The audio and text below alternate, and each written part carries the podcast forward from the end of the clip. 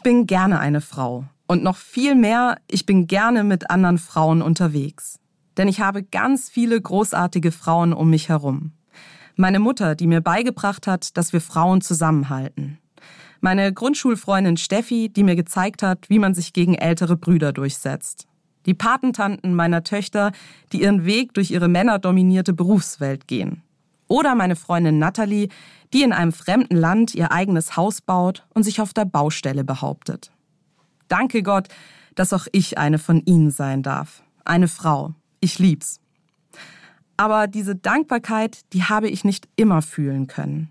Das fing schon als Kind an. Meine Großeltern haben mir gesagt, ich sei zu laut für ein Mädchen. Mein Bruder hat gemeint, dass Mädchen nicht Fußball spielen dürfen.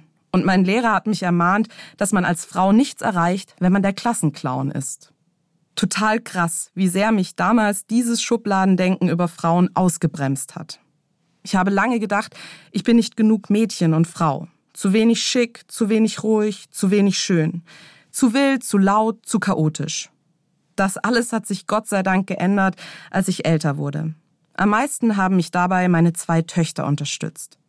Sie haben mich gezwungen, umzudenken. All diese albernen Konventionen abzuschütteln was Frauen sein sollen, das spielt sich nämlich nur in den Köpfen ab. In Wahrheit können sie alles. Hoch auf Bäume klettern, wild sein, Fußball spielen, Pink und Glitzer lieben, genauso wie Mathe und Muskeltraining und den Geruch von Pferdestall.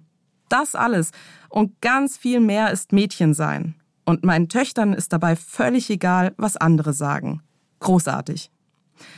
Es ist weiterhin nicht einfach, eine Frau zu sein, denn diese Welt wird von Männern regiert. Umso wichtiger ist es mir, euch mal Danke zu sagen, euch Frauen da draußen. Danke, dass ihr so großartig unterschiedlich und bereichernd seid. Und danke Gott, dass du mich als eine von ihnen geschaffen hast.